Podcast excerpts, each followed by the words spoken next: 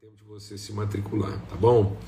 Pai, muito obrigado pelo teu amor, obrigado pela tua bondade, a tua fidelidade, obrigado porque a gente pode estar aqui começando a semana em fé, ânimo, disposição, vigor, em nome de Cristo Jesus, Senhor, em alegria, em renovo, Pai. O Senhor renova. Oh, Pai bendito, as tuas misericórdias são sobre nós são a causa de não sermos consumidos. Ensina-nos mesmo, Deus, a andar segundo a tua palavra, andar na verdade esse caminho de conhecimento e libertação. No nome de Cristo Jesus, o Senhor. Amém e amém. Graças a Deus. Há pouco tempo atrás eu estava conversando com um amigo, um amigo muito chegado, muito querido mesmo. Amigos, amigos, né, que a Bíblia diz são mais chegados do que irmãos. E era uma daquelas conversas assim difíceis, né, da gente poder ajustar um entendimento e água para carregando aqui. É porque na correria aqui eu cheguei aqui, nem água eu peguei para chegar aqui, tá bom? Maravilha. Vamos divulgar, vamos fazer uma, uma live aqui só para falar sobre isso, viu, Sérgio? Então, e a gente estava é, conversando e uma daquelas conversas assim, de ajuste mesmo, de, de, maturação, né? Um amigo afia o amigo, né? E tem um irmão nosso muito querido que diz que esse verbo afiar no português ele ganha uma conotação muito boa, né? Que é amolar. Então o amigo amola o amigo. Então esse é o nosso desafio, né? De, de amolar mesmo, de afiar, atritar para que a gente possa manter o corte. Amém? E aí a gente estava conversando sobre isso, eu contei para ele uma história, né? O que, que, são esses nossos desafios relacionais na medida em que a gente é, é desafiado à maturidade. Eu contei para ele que na nossa casa, né, onde eu morava aqui em Uberlândia, lá quando na nossa infância mesmo, tinha uma parreira de uva. E meu pai e minha mãe cuidavam bem da parreira, todo ano ela dava muita uva. E, e, só que acontecia o seguinte, um fenômeno lá em casa, a gente, é, a gente chupava uva verde, a gente não tinha paciência de esperar ela amadurecer. E aí todo mundo que perguntava como é que era a uva lá de casa, eu falava que não prestava. Então eu sempre falei que a uva não prestava, e mas o problema não era a uva, o problema era eu, né? Eu estava sempre lá e antecipando as coisas e, e acabava que eu me apropriava daquilo fora de época e é, tinha uma experiência ruim, não por conta da uva, mas por conta da minha imaturidade e a minha falta de percepção. Com o tempo eu fui amadurecendo, fui entendendo as coisas, dei tempo para a uva madurar, amadurecer, e aí eu entendi que a uva era boa. Né? Então a minha avaliação estava assim, prejudicada nesse sentido. Era a mesma uva. A uva nunca mudou, era uva, aquilo era uva. Né? Então, e às vezes eu estava querendo que a uva mudasse e não que Deus me transformasse. Às vezes nos nossos relacionamentos a gente tem essa dificuldade, a gente está esperando que as pessoas mudem, sendo que na verdade nós é que temos que ser transformados na relação. Então às vezes nós estamos querendo mudanças que não vão acontecer. O que vão acontecer são transformações. Às vezes a gente fala, ah, eu queria que essa pessoa fosse outra, né? E na verdade é, ela, ela, ela, uma vez que a gente está falando aqui de uma relação em Deus, né, de dois irmãos que têm essa compreensão, o que a gente precisa é amadurecer. Paulo falando sobre isso, né, e falando sobre amor, exatamente sobre amor. Aqui em 1 Coríntios 13, ele diz assim, ó, é, porque em parte conhecemos e em parte profetizamos. Mas quando vier o que é perfeito, então o que é em parte será aniquilado. Quando eu era menino, falava como menino, sentia como menino, discorria como menino, mas logo que cheguei a ser adulto, acabei com as coisas próprias de menino. Então, é, às vezes nós estamos precisando, querendo mudança, e nós estamos precisando de uma transformação do nosso entendimento, né, a respeito do momento é, de cada coisa, do momento que a relação está para a gente poder trabalhar isso de maneira própria. Eu vou ler um outro texto aqui também que fala sobre isso, né? E é um texto assim bem desafiador que está aqui em Hebreus, no capítulo 5, a partir do verso 11. Então, em Hebreus 5, a partir do verso 11, o escritor de Hebreus diz assim: ó, vamos prestar bastante atenção, deixar o Espírito de Deus ministrar o nosso coração, do qual temos muito que dizer, de difícil interpretação, porque vos fizeste negligentes para ouvir. Então, o escritor está dando uma exortação aqui. Ele fala: olha, há certas coisas que são difíceis mesmo de, de, de discernir. Mas a parte dessa dificuldade é porque a gente ficou negligente nos processos de maturidade. Às vezes a gente vai compartilhar certas coisas em alguns lugares com alguns irmãos e diz assim: ó, isso é muito difícil de entender, mas parte dessa dificuldade é porque a gente ficou acomodado né, nos processos e esperando mudanças, a gente não viveu essa transformação. Então, às vezes, nós estamos querendo uma mudança que facilite o processo para nós e não a transformação que representa o sacrifício das nossas dificuldades. Então ele diz assim: porque havendo de ser mestres pelo tempo, ainda necessitais que se vos torne ensinar quais sejam os primeiros rudimentos das palavras de Deus. Então eu, eu, eu pessoalmente eu fico meio angustiado com isso, porque às vezes a gente está insistindo, né?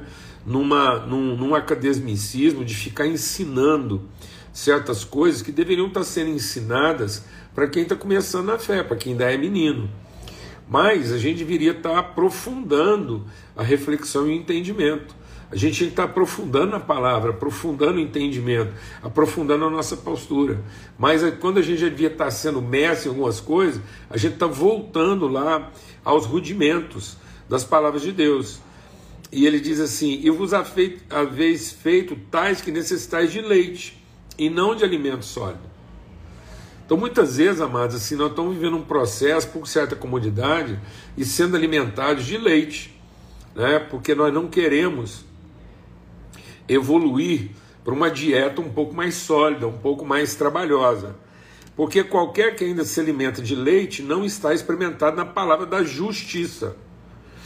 Então muitas vezes eu quero aquela palavra rudimentar da salvação, mas não quero a palavra que me ajusta, que me transforma, que me torna uma pessoa justa que desenvolve a minha fé.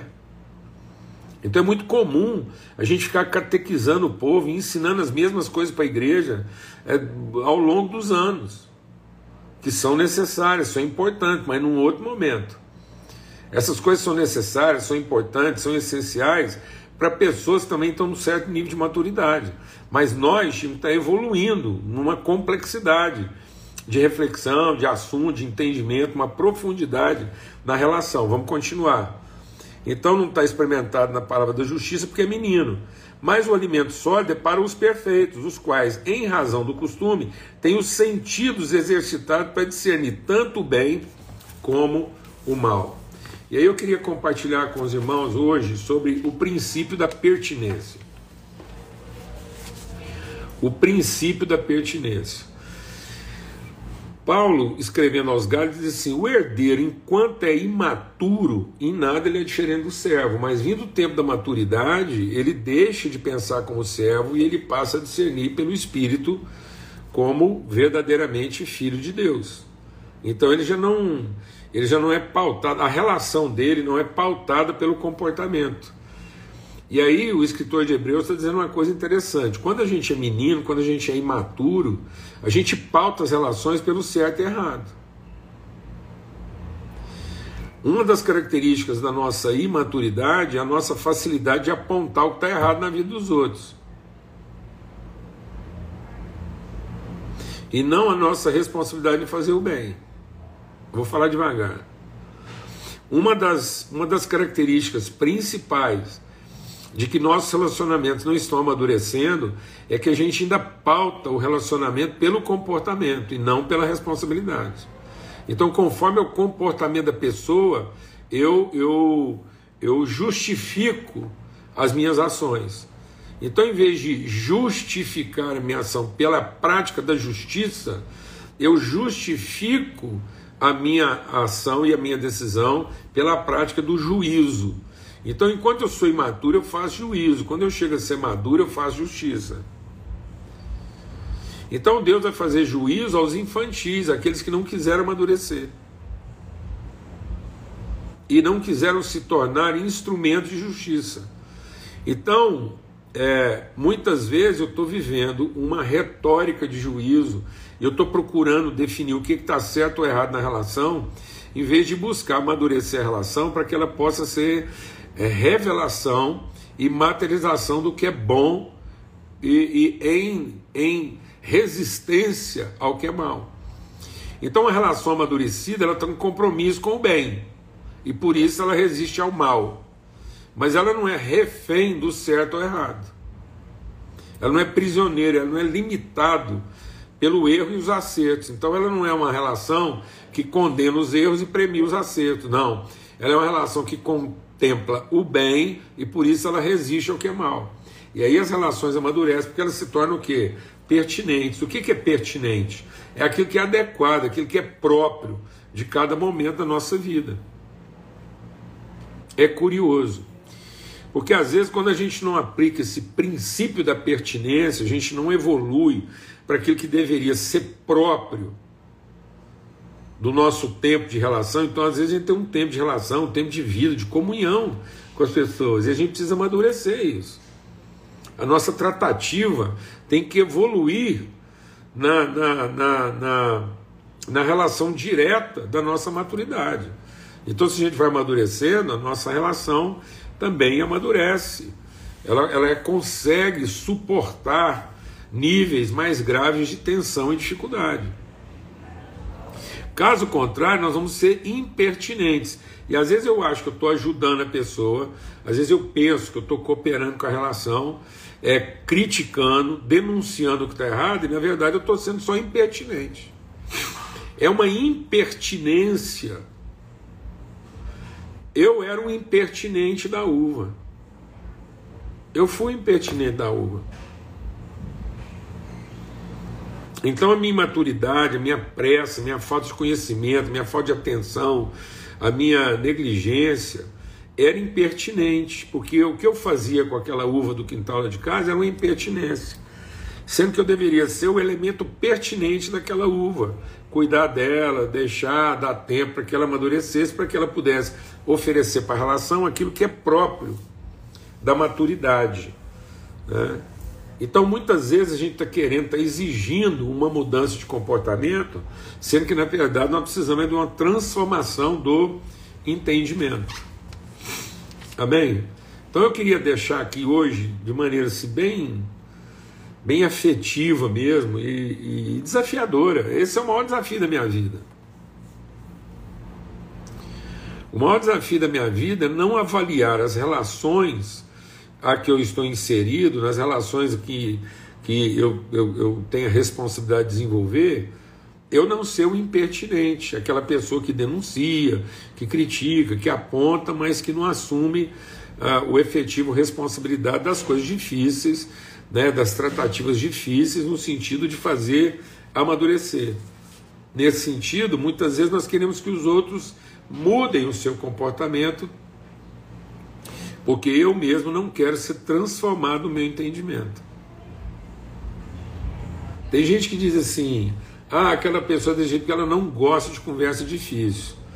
Ela evita. Eu evito também. Quem falou que eu gosto? Ninguém gosta.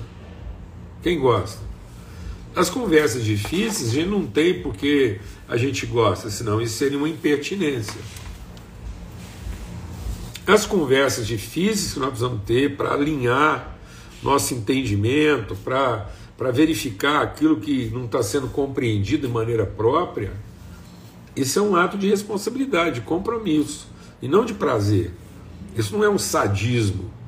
Então tem gente que ele não ele não é pertinente, ele é sádico, ele, ele fica lá torturando, né, agonizando e dificultando certas coisas com posicionamento. Então, em nome de Cristo Jesus, o Senhor, que esse princípio possa ser aplicado na nossa vida, que a gente possa discernir a relevância disso em cada momento, que, como Paulo diz, a gente está se tornando adulto, então vamos deixar das coisas próprias de menino. Paulo diz: quando eu cheguei a ser adulto, eu deixei das coisas próprias de menino, porque eu ia um menino enquanto. E aí ele diz: olha, às vezes coisas difíceis no nosso entendimento, que são, são desafios para nós, nós estamos evitando.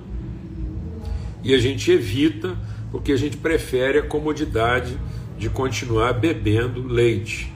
Né? Então, é, o leite é a escapatória de quem não quer se dar o trabalho de elaborar, produzir e ministrar uma refeição mais elaborada, mais complexa, né? E que vai exigir de nós mais atenção, mais cuidado e mais disciplina. Então a gente queria aquela uva lá, tempo e hora, de qualquer jeito, e acabava que o nosso testemunho a respeito da uva era negativo, sendo que aquilo na verdade testemunhava negativamente a respeito de mim, que não, não tinha uma postura pertinente, que não sabia identificar, respeitar e, e orientar processos com maior senso de pertinência, de relevância, de pertencimento. Então, nós nos pertencemos às relações e nós precisamos, em nome de Cristo Jesus, ter essa percepção, esse entendimento, essa clareza, em nome de Cristo Jesus.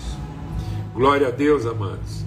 Mateus, menino, alegria, está chegando a hora ainda do seu casamento, você sabe o quanto que a gente se alegra com isso. Um forte abraço para todos aí e que a gente possa começar bem nossa semana, que seja uma semana assim de muita pertinência, né? Que a gente possa ter a sensibilidade, a clareza, a maturidade, o compromisso de ser menos impertinente e ser mais pertinente nas relações, nos desafios e nas coisas que se apresentam diante de nós, tá bom? Eu tenho que ir lá agora, porque a reunião aqui é tempo e hora, já começou, tá bom? Quem quiser participar, eu acho que é transmitido aqui. Então, um forte abraço, fica na paz, uma alegria, uma gratidão muito grande poder estar com os irmãos aqui em mais um começo de semana, uma semana de primeira, não começa na segunda. Fica na paz.